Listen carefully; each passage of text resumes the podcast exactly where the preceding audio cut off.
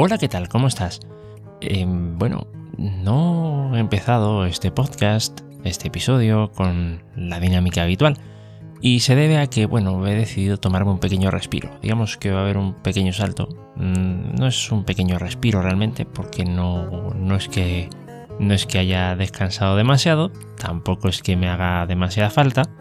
Me gusta hacer lo que hago, entonces no, no, no, no van por ahí los tiros. Lo que ocurre es que estoy preparando un episodio especial sobre el teorema de Nyquist.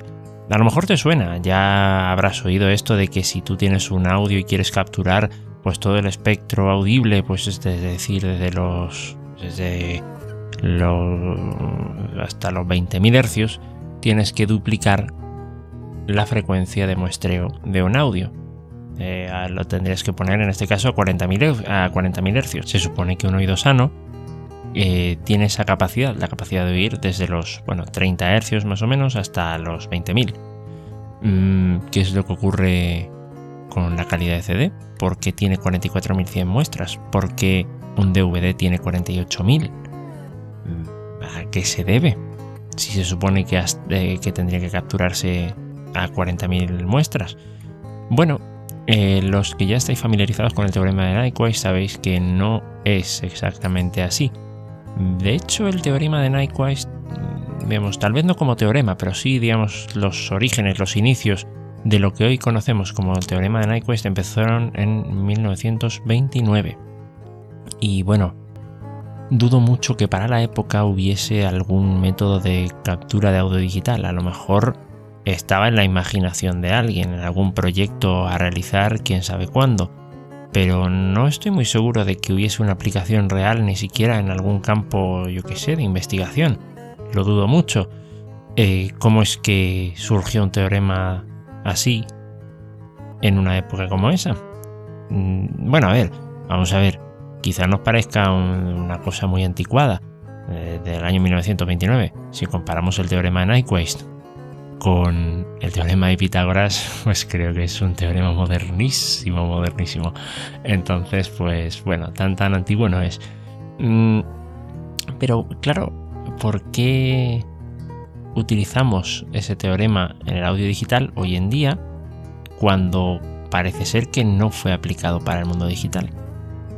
Eh, esa es una de las preguntas y otras tantas más que, bueno, intentaré contestar en el próximo episodio. Eh, y ahí está.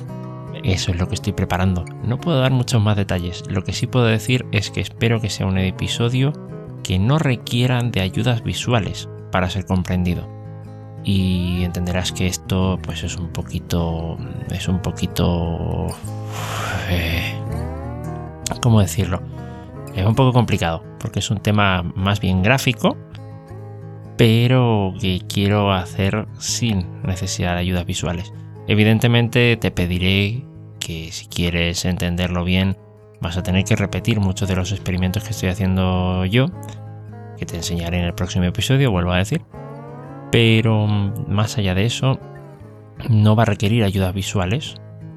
Eh, puedes escucharlo Podrías escucharlo en la calle, así como, bueno, como quien escucha cualquier otro podcast, aunque te recomiendo que incluso lo escuches o incluso importes el episodio a un, a un, editor de audio porque así se va a entender muchísimo mejor. He hecho todo lo posible o estoy haciendo todo lo posible para que, mm, digamos, no requiera ese nivel de, de, análisis en la medida de lo posible, pero mm, intuyo que para ser entendido bien vamos a tener que echar mano de, pues eso, de un editor de audio.